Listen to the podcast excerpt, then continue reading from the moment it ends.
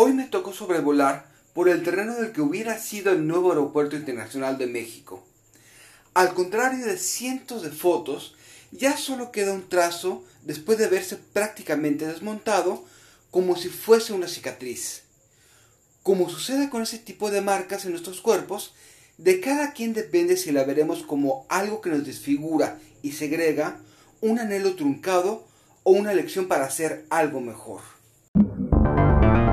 Realpolitik 101. Comentario político rápido, fresco y de coyuntura con Fernando Duorak.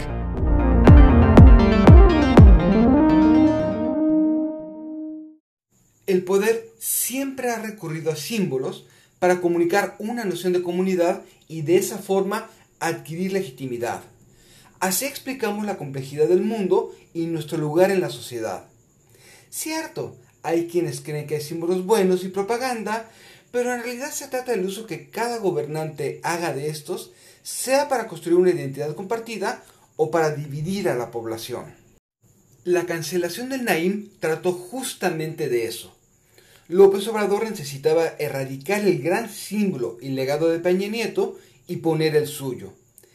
El aeropuerto Felipe Ángeles es horrendo por lo que vemos en las fotos, quizás pero también se ha diseñado para transmitir una idea de legitimidad ante el público al que se dirige. No entender lo anterior no solo refleja candor, también hace que la oposición sea reactiva y estéril.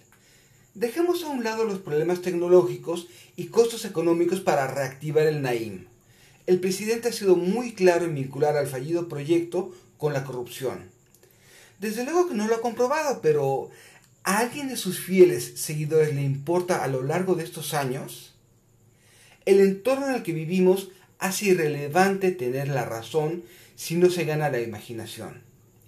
Si el presidente se legitima con símbolos y un discurso polarizante, y nuestra oposición sigue creyendo que avanzarán con símbolos rotos y una reacción ramplona que abona la polarización, ¿no creen que es bueno pensar en las posibilidades que hay entre los extremos?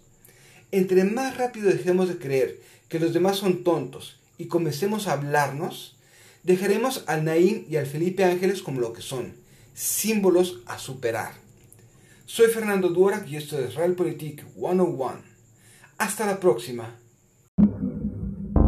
Sigue a Fernando Duorak en Twitter y en Facebook. Visita fernandoduorak.com para más información y análisis político.